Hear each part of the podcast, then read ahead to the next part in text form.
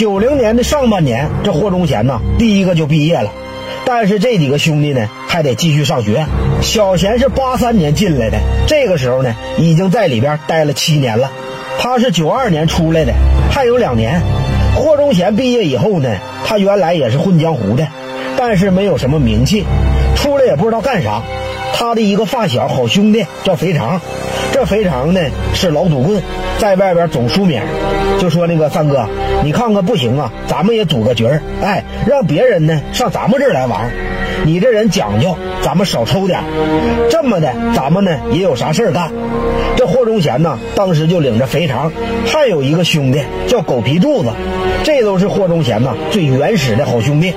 就在他们家的二道租了个房子，在和顺街义和家园放起了局儿。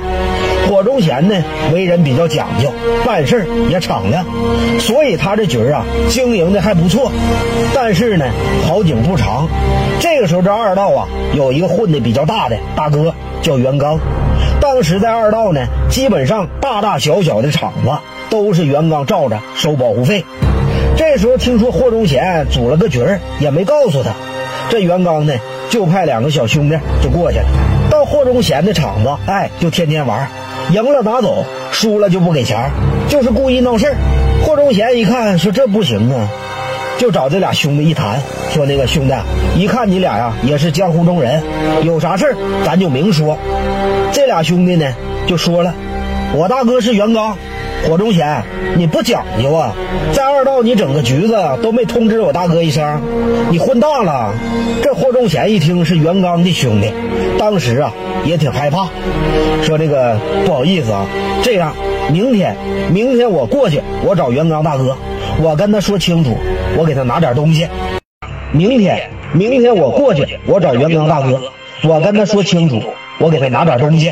兄弟，你俩就先回去。今天输的名不用给他，这俩兄弟呢就回去了。霍忠贤这一寻思呀，也挺憋气，但是呢，肯定是整不过袁刚。霍忠贤这时候呢，兄弟就那两三个，没事还玩小刺刺呢，一把短棒子都没有。第二天，这三哥霍忠贤呢，就来到了袁刚的住处，给袁刚啊嘎嘎点了两千名，说那个刚哥不好意思，这个事儿啊是我办的不对。光不忙了，疏忽了，哎，组个局没告诉你，小局就是领着兄弟混口饭吃。袁刚这人呢，属于笑面虎，哎，笑里藏刀。和这霍忠贤说：“兄弟，这米啊，我收了，你整去吧，好好整着。哎，没事二道呢也不是我自己的，你们该整整啊，放心回去整去吧。”这霍忠贤呢说：“谢谢谢谢谢谢刚哥。”霍忠贤这前脚刚走啊，袁刚后脚就把这兄弟给召集起来了。派了十多个人，都拿着钢管小刺刺哎，不能让他做大。这袁刚知道霍忠贤呢会办事讲究，觉得这小子以后能起来，对自己呢也是个威胁，就不想让他在二道站住脚，说把他厂子给我砸了，我瞅他不顺眼。第二天晚上，霍忠贤没在集上，跟狗皮柱子出去要账去了，就把肥肠自己留在局上看着。这肥肠待着没事，也跟着一起玩。这个时候呢。咣咣咣！哎，有人敲门。肥肠倒不担心，说有阿四来。三哥呢，这方面做的不错。他有一个大哥，是那个二道的一个队长，非常好使。哎，罩着他。一开门，这袁刚兄弟十几个人就冲进来了，都拿着小刺刺，说那个谁不想死的话，都给我蹲下，谁动一下，脑瓜子里炫开花的。